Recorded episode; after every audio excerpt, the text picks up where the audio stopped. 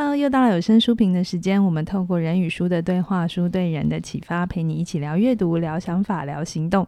今天呢，这一本书呢，为什么选它？因为它跟主讲人的颜色、衣服颜色很搭。跟你也一样啊，我们只是那个色阶的差别而已。好啦，我的正常哦，就是这本书叫。所以你也承认刚刚不正常了。因为我们今天这这本书需要一点这样的效果。它这本书叫做《快乐成瘾》，不晓得你日常生活里有对什么东西成瘾？你有什么？我我，我有咖啡成瘾，我也有。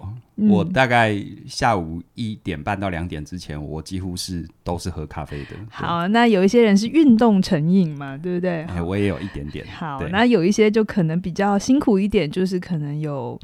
嗯，物质上的成瘾这样。对，那有些人是太太太想要吃、打电动等等之类的。对对对嗯，好，那关于成瘾这件事情呢，嗯、这半年呃，就是半个世纪以来有很多的研究，但大部分都在研究比较负向的，就是会造成我们一些危害的，不管是在身体上面的危害，还是在生活上面的一些状况。嗯，但这本书呢，是也是我们就是我们的业界很对啊，很很就是如果读心理。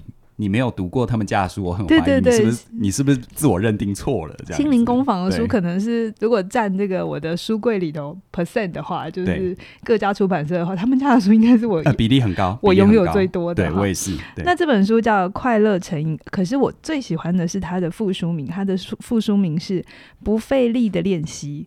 从此幸福戒不掉哦，不晓得你希望戒不掉什么？通常我们觉得戒不掉都是坏事，嗯，可是今天呢，这本书可能会打破一点你的认知，就是，嗯。我们有没有花同样的力气？因为我们一直都在对抗负向的状态嘛。但是我们有没有花同样的力气去认识正向的状态，嗯？OK，那今天这本书呢，导读的人是凯宇。Yeah. 嗯，好。妈，我上镜头了。我们今天这一集会一直维持这个这个这个风格，是吗？对啊，如果不喜欢的话，嗯，那你就继续不喜欢，你就直接去买这本书回来看就好了，不用听我们讲。对对，行行行。好，那这本书的两位作者呢，其实蛮特。特别的哈，他第一位作者叫做杰杰佛瑞萨德，那另另一位作者是琼尼霍尔，呃，一男一女这样，那他们都是临床工作者，对，临床心理学家。嗯，嗯，而且很特别的事情是，其中一位作者他还是那个 Erikson 的学徒，呃，Erikson 是一个很蛮有名的催眠学派，对、嗯、对，催眠大师。嗯、好啊，那凯宇，你说你今天在跟我 re 稿的时候，你就讲了一个。嗯你你刚开始还有点怀疑，对不对？对，想要这样讲出来嘛？对对对对，好，你就直接来吧。我说哈，这一本啊是心理工坊这个出版社，它难得有一本没什么系统的书。我就说，等一下，你要你要在镜头上讲这个吗？这不是批评，这其实如果回到这一本书要处理的主题，它是称赞。为什么我说它是一个没什么系统的书呢？你看哈，我们通常研究人的行为，或者研究我们要怎么样养成所谓的好习惯，嗯，有很多自助系列的书，嗯，是不是都标榜它很有系统？对，你只要照表操课，是你只要按图索骥，是不是就可以？是。可是往往麻烦就在于，为什么你没有办法正向成瘾？为什么没有办法养成好习惯？是不是正是因为它太有系统了？他太照表操课，嗯，你似乎有一种心理暗示是，好像这样才是对的，或者落掉某个步骤就觉得错了。那如果我不是这样，我就是错的，或我就是失败的。嗯、是，所以我觉得，因为这两本书，我必须承认，我刚开始在读的时候，其实也蛮烦躁的，你知道吗？因为这一本书了，对这本书，嗯、因为因为我我就很习惯读那种很有系统的东西，嗯，然后我想要你讲正向成瘾要养成快乐的习惯，那应该是不是就？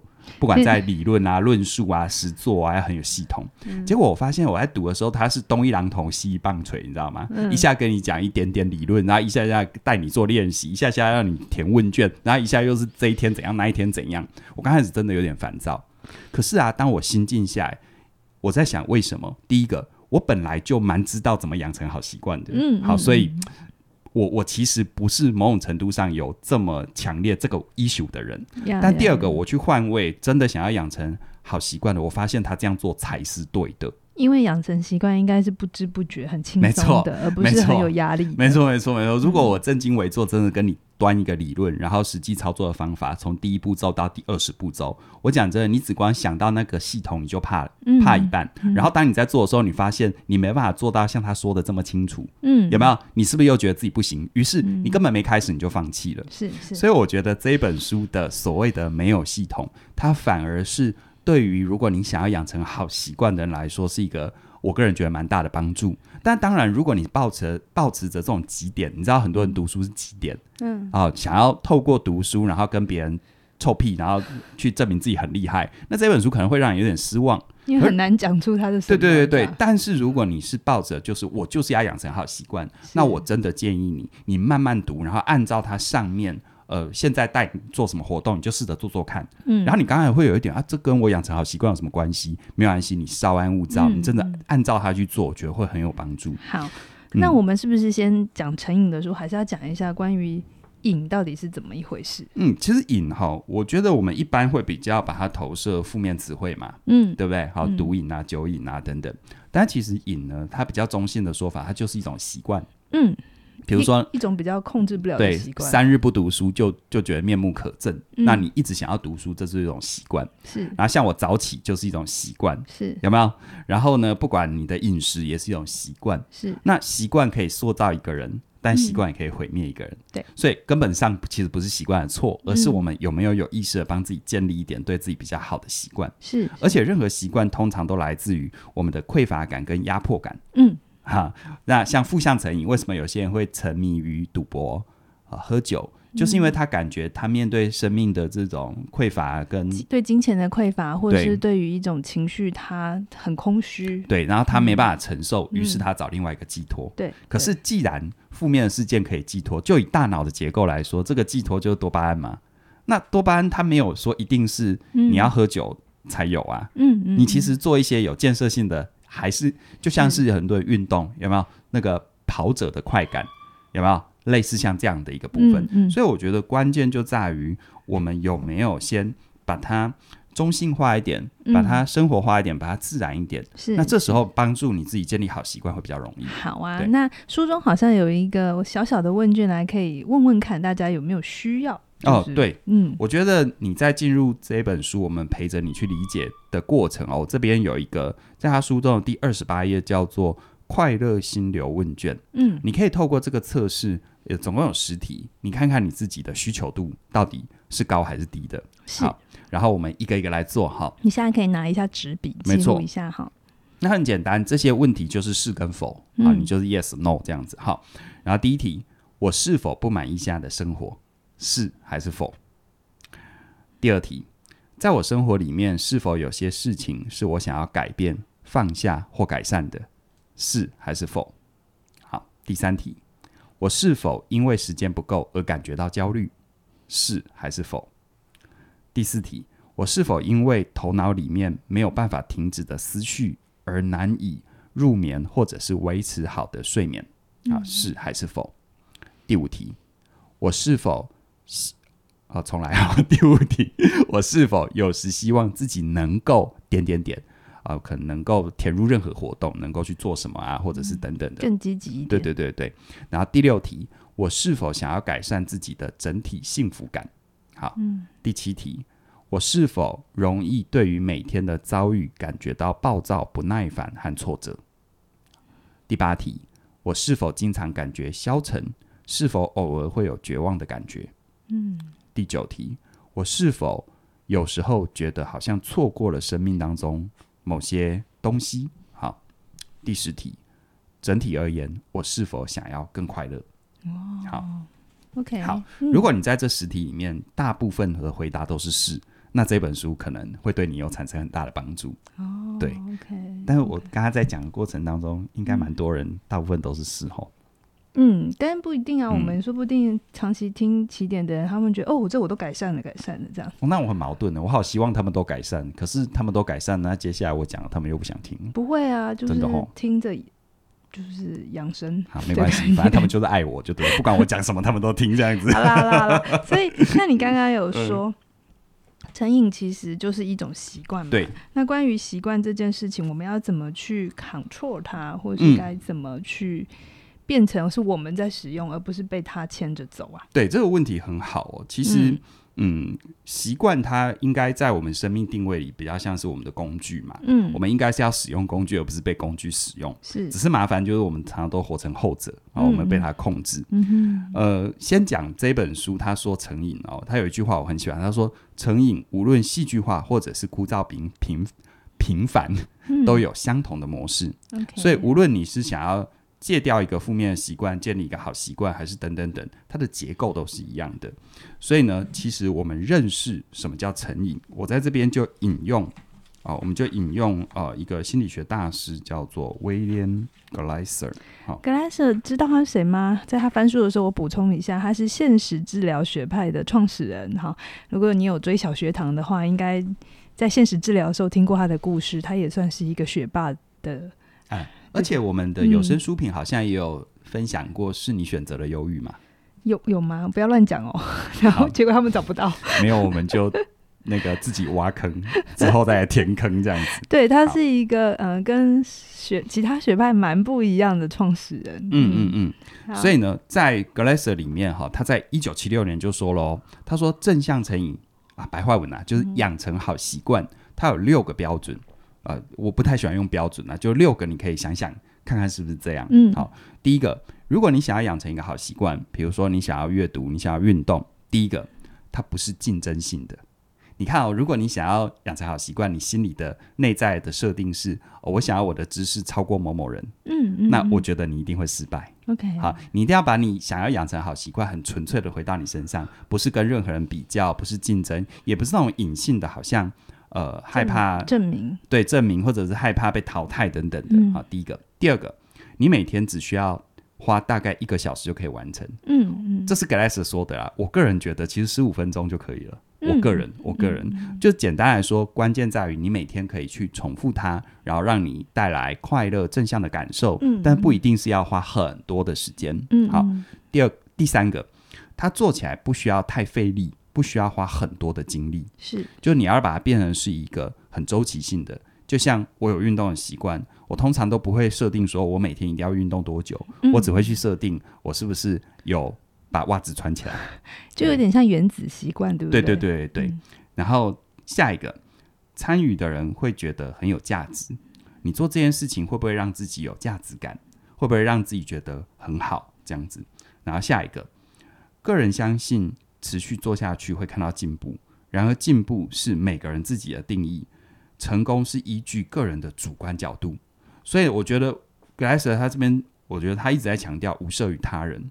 我觉得有时候我们要养成好习惯，为什么很挫折？是因为你表面上有千百万个这个好习惯对你的好处，可是你心中真正在乎的就是你要跟别人比，你要赢过别人，嗯嗯、那就很辛苦。你就算做到了，也不会真正的快乐。这样好，然后最后一个。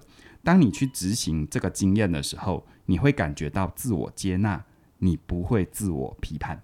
哦、好，就比如说你终于养成阅读习惯，嗯、你会觉得啊，我这样很好，你不会批判说，哎，其实我还是输谁啊，或者是啊，我觉得啊，我读了那么多，我都记不住。我觉得。因为我们推广阅读，我最常遇到别人问我说怎么养成阅读习惯。嗯、我觉得很多人就有一个假设，你知道吗？嗯、我读了都忘了怎么办？那就忘了，我就忘了。其实我忘得更多哎、欸。我常常嘛，很多人留言说啊，你哪一本书讲过什么？我想我有推荐过那本书吗？我自己都忘了。我觉得这东西这个真的是很简单。嗯、我讲一个我自己生活的小小的、嗯、最近养成的习惯哦。那我觉得真的是跟上面讲的很像。我的这个小习惯就是我睡前我会拉筋。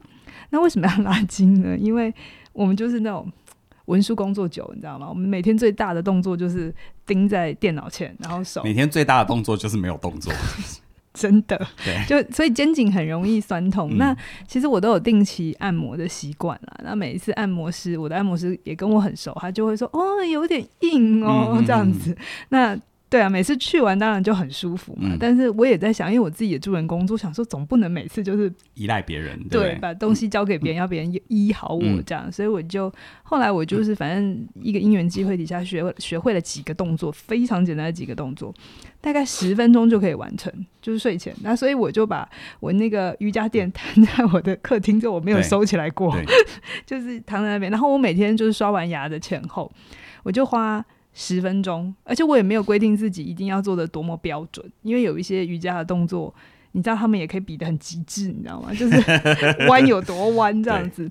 然后我就去感受我的身体，我发现真的每天只要做一点点哦，我真的就只是每天试着做试着做，他刚开始也做的不怎么好，可是每天每天做，每天十分钟，我真的觉得，哎，我后来再去找我的按摩师，按摩师就会说，哎，你你变正了哦，就是他就不会每一次他是在撩你是吧？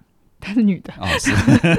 你变正了，就是我的，他就说，呃，我的骨盆没有那么歪了，嗯，对，嗯、然后他就说，哎、欸，很多肌肉的弹性回来了。嗯嗯、那同样的，他其我我觉得用这六个标准也是，他不是竞争的，对我来讲，我没有要赢谁，然后每天不不用一个小时，我十分钟就好了，嗯、然后不太费力。我如果那一天真的真的就是可能经期太不舒服，我也不勉强自己这样。然后参与的人很有价值，对我觉得还蛮有价值的。应该说，我后来做了之后，然后去找我的。按摩师，我就发现我得到了正向回馈，对对对。对，然后再来有持续的进步，对，而且你会发现筋是可以拉开的，嗯哼，即便很不标准的动作，还是会慢慢拉开，对，它会有一个循序渐进松开来的过程，而且是有的时候不是每天每天一点点哦，是你都拉不开拉不开拉不开，有一天突然开了这样，嘿，对，的确。啊，我自己也有做伸展习惯，的确是这样，就是突然一天，它是它是突然某个。就闽南语说“看脏”，那个“看脏”过了，嗯、你你就到另外一个状态。对对对对，對然后最后就感觉到自我接纳，嗯、就是嗯，还蛮蛮简单，可是却让我觉得成就感很高。对，嗯，所以其实我觉得刚刚嘉玲做这个补充非常非常棒哦，因为我们生活当中的例子是最、嗯、最动人的嘛。嗯、那我想一定很多人会想说，那。我我就知道应该呀、啊，我就知道我该去做，但我一直就好像没有动机去做。嗯，然后这本书呢很特别，针对动机这件事情，它不是跟你讲大道理，它也不是恐吓你，它也不是跟你掉很多书包，它只让你问自己四个问题。哦，然后这四个问题我觉得很妙哦，他也没有刻意举很多例子，好像这样才是对的。我觉得这个是我我后来真的用心读，我感觉到这真的是一个临床工作者的体贴。因为他知道临床工作者，他真正的重点是要解决眼前的人，是要帮助眼前的人，而不是要去证明他很专业。是，是，所以我觉得他那个拿捏的力道，如果你就有一个收集知识的角度，你真的会觉得，而且，真的比较没有系统。嗯。可是如果你真的是带着你想要改变的心情，然后仿佛，然后你可能找不到这两位临床工作者嘛，但是呢，嗯、你仿佛用这本书让这两位来帮助你。嗯。他提出四个问题，你可以问自己。第一个，比如说，呃，这就这样，刚刚你拉筋的例子，嗯，第一个要问自己为什么？我为什么要拉筋？肩颈酸痛。好，那第二个问题，为什么不？如果你不拉筋，你你为什么不去拉筋？花钱请人弄。对，然后第三个，为什么不是我？这边可能是翻译的问题，但我觉得就是说，为什么是我要为这件事情负责？因为身体是我的啊。好，OK。那为什么不是现在去拉筋？哦，就是现在啊，然后我就就是对对，其实有的时候是会说吃太饱了，对对，其实，在在我自己养过去养成阅读的习惯也是一样。为什么？通常要回答为什么，很容易都会讲出一些高大上的理由嘛，对不对？为什么要阅读啊？因为我想要丰富我的生命啊，巴拉巴拉巴拉这些。那为什么不不去阅读啊？因为累啊，因为没时间，因为没时间啊，等等。那为什么不是我要去排除这些问题？嗯，因为就谁谁谁会来烦我啊？啊，对对对对，那那那那为为什么为什么？那反过来说，那那为什么我不能去安排这些事情？嗯，然后最后，那为什么不是现在？对啊，谁谁会来烦我？是不是假设谁谁会来烦我？但现在有烦你吗？对，搞不好没有嘛，对不对？这个句子会让我真的想到很格拉瑟哎。嗯，对啊，格拉瑟很爱问说：是你选择忧郁还是对对啊？还是这个对你有什么好处？可是我觉得这本书这两个这两个作者还蛮温柔的。OK，我觉得反而没有。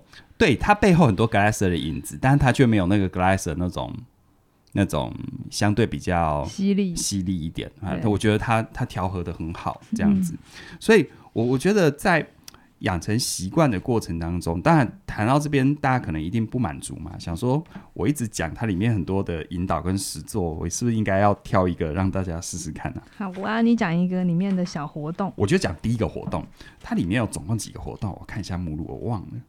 啊，它总共我看哦，哇塞，它总共有十六个，呃，十不止哦，总共有二十二个活动，然后其中还穿插了三十天的行动引导，啊，所以是还蛮实做的。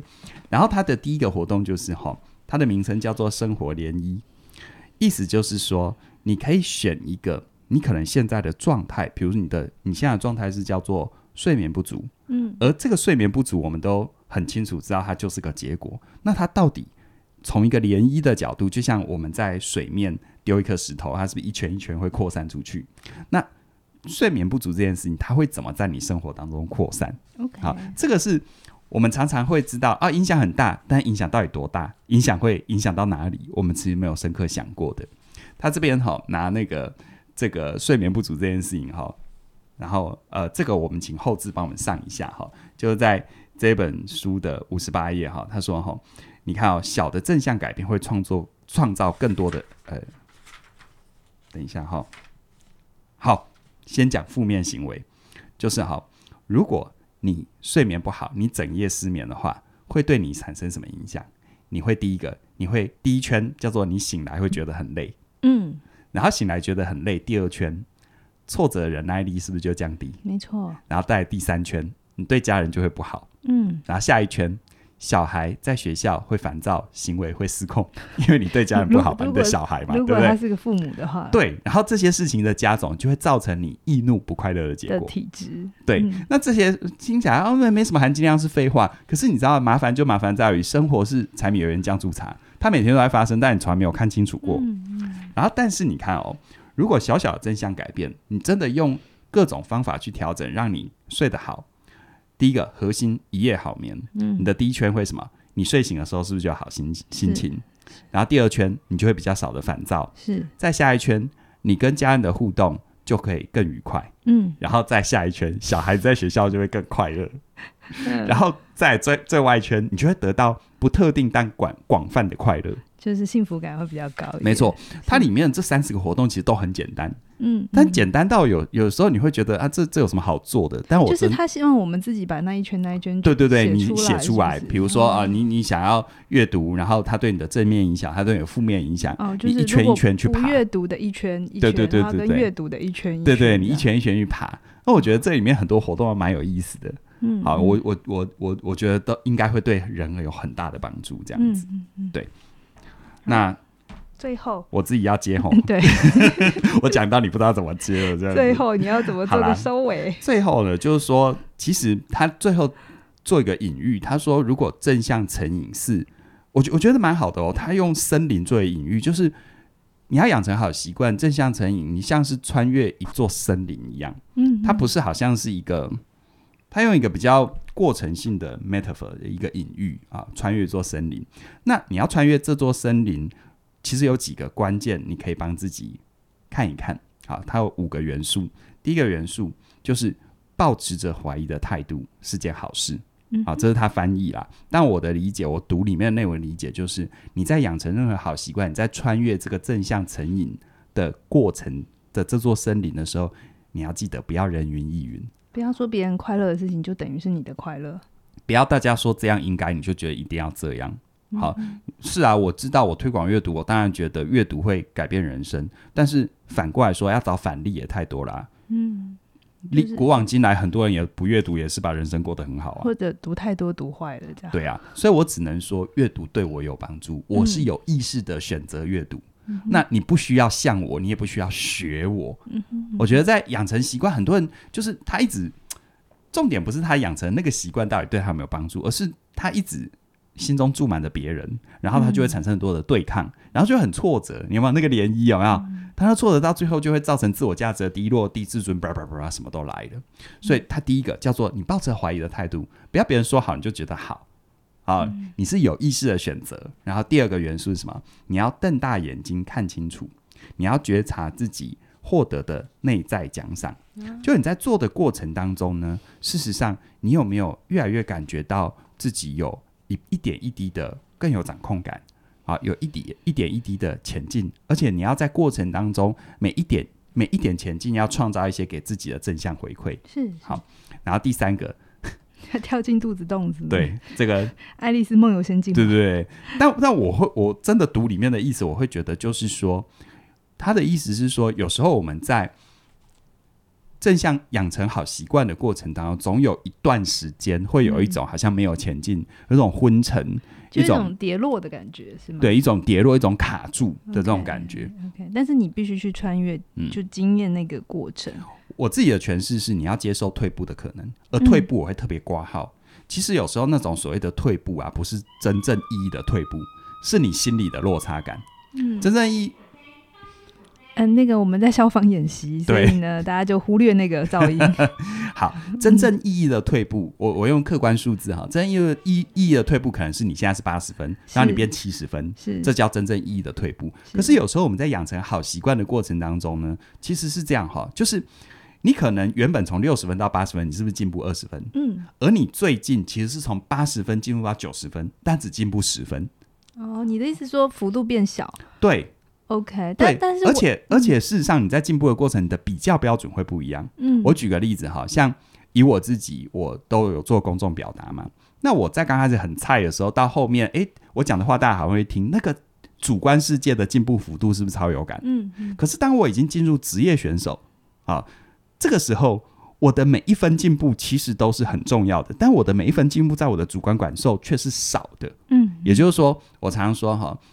有时候你过程当中感觉自己好像退步，但不是真正的退步，搞不好你还是进步，嗯、而且通常都是你还是进步，只是不像以前进步的这么大。我觉得会进入到某一种高原期，或者是盘整期，就是它不太像是刚开始新手的好运道这样子，就是哎、欸，有一点那个意思，就是很明显的改变，有一点，有一点。然后同时你也可能会对于。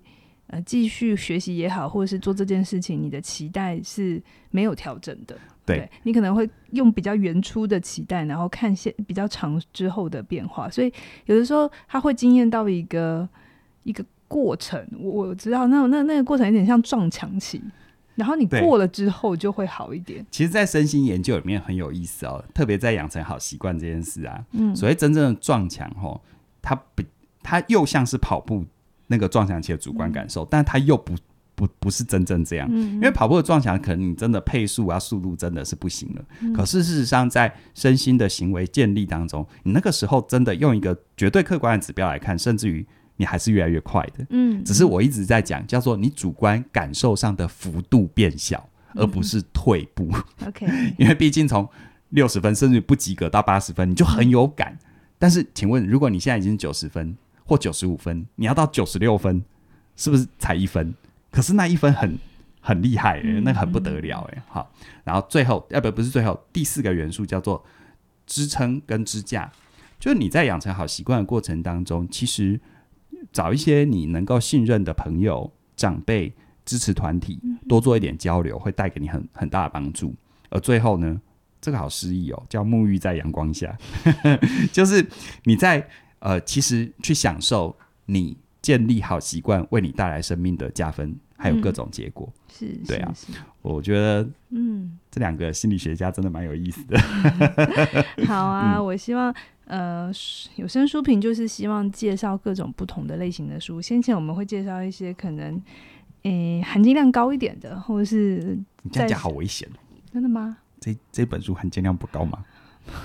它操作性比较强，我觉得 太棒了。我觉得不同的书，哦、好可怕。我自己也不是每一本书都喜欢看，含金量很高，嗯、因为有的时候，我我现在在案头上有非常多书，嗯，然后我发现啊，含金量太高的书，我会心里觉得我该读它，可是我又会很抗拒翻开它，为什么？为什么不？为什么不是你？为，为什么不是现在？你知道 含金量很高的，你他的每一段话你都要读很久。对，对它不像有些书是你可以用扫的，然后我觉得扫过去的感觉会也有一种成就感，就是耶耶，你把它看完。对对对，对。但是有一些书。他就真的是要一句话一句话读，然后你就，哦、可是你又知道说每一句话的那个思考链条都重要，对所以就不同的书有不同的定位，哦，都要跟他死磕，对不对？对，那我觉得新兴工坊出这本成快乐成瘾，他们先前我们也介绍几本跟成瘾有关的书，也是他们家的，嗯、大家也可以搜寻。我一直觉得他们在这一类。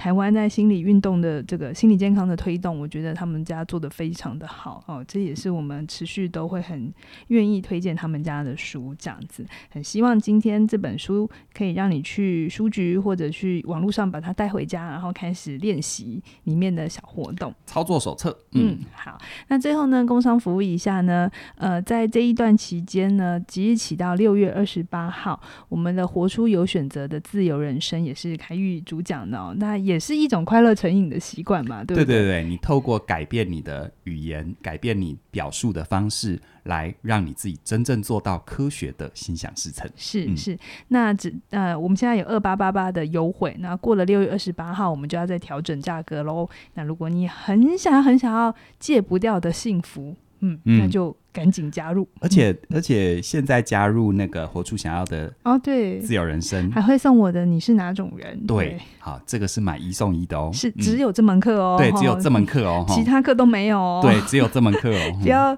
就看错哦，对，好啦，好好，嗯，好，那我们今天就到这边，期待未来继续推出更多更精彩的内容。拜。拜